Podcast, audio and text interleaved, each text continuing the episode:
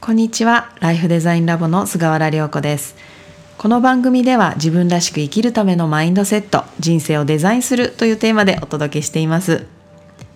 今日は40からの幸せな生き方についてライフデザインという観点からお話をしたいと思います。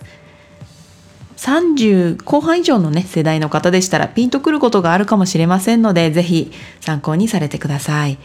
ちなみに私は現在45歳なんですけれども40っていう、まあ、50とかですね。あのいわゆるミッドライフクライシスっていう表現があるように人生これでいいんだっけってね迷ってしまうことがねあるようなんですね。これはおそらく今まで何とかやり過ごせていた部分を根本的にですね軌道修正する必要が出てくる世代だからっていうふうに私は感じています。人生の折り返し地点っていうことなんでしょうかね。あの私自身もねそれを実感しているのであのこのライフデザインっていう観点からねお話をしたいと思います。この40から幸せを生きて幸せに生きていくにはどうしたらいいんでしょうっていうポイントについてお伝えをしたいと思います。これがですね価値観のアップデートをするっていうことなんですね。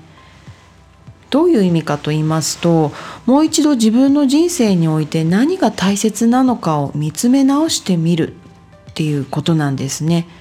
この先の、まあ、折り返し地点ということでなんとなくこう人生の先もっとこう、ね、70とか80みたいなことがなんだかこう遠いまだ遠いけれども前に比べてぐっと見えてくるみたいな時なのでこの残りの後半戦どんな風にねしたいのかっていう考えですよね。20代30代ってこう駆け足で過ぎていくようなところってありませんか？私結構そうなんですよ。でそこをもう一度主軸をこう整えることでねあの豊かに今後を納得いくものにしましょうっていうのが、まあ、40代の課題なんだと思うんですね。でこの主軸を作らないで人生設計していくと心は満たされないまま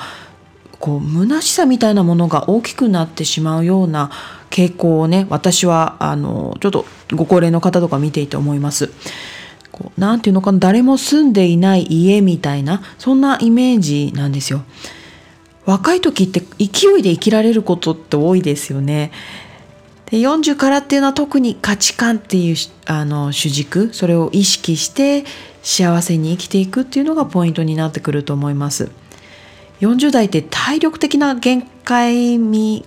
見えてきませんかね？こう無理が効かなくなってくる年代っていうのかな？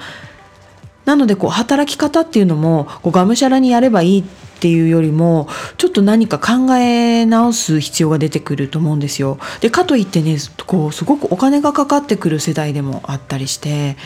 あとはこう自分の両親の最後の時期に入ってくるんですよね。こうおそらく40代っていうと、まあ、やばい70を超えてくるっていうのが一般的だと思うのでその辺りっていうのもねこう考慮しないといけないっていうねなんか考えることがいっぱいなんですね。で自分の子供のこととかもあるしね。そこで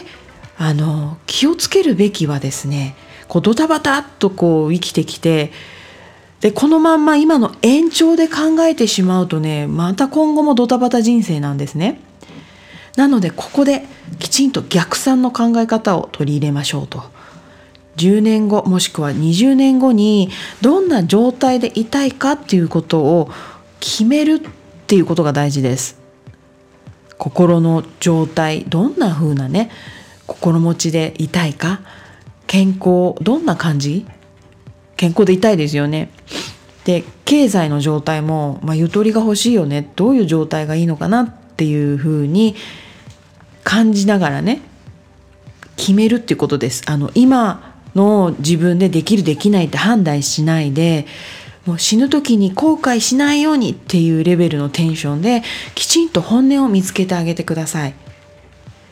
そしてそこから具体的にじゃあちょっとその状態にねこうなるためには具体的にどうしたらいいんだろう。働き方どんな風にしよう。人間関係をどんな風にこうしていくとね良くなるのかな。健康管理なんか考えなきゃいけないっていうね。具体的なやるべきこととかっていうのが見えてきますよね。まあ、収入源増やす必要があるなとかあ身近な人ともっと会話をしようとか食事の取り方変えていこう。あ私ライフワーク見つけなきゃいけないなってこうライスワークっていうお金のための仕事じゃないライフワークをね、まあ、40のうちに見つけてあの60以降もこう働いて自分がこう役に立つようなそして収入になるようなライフワーク見つけようみたいなねそんなことをこう自分の中で頭の整理をしていくっていうことですね。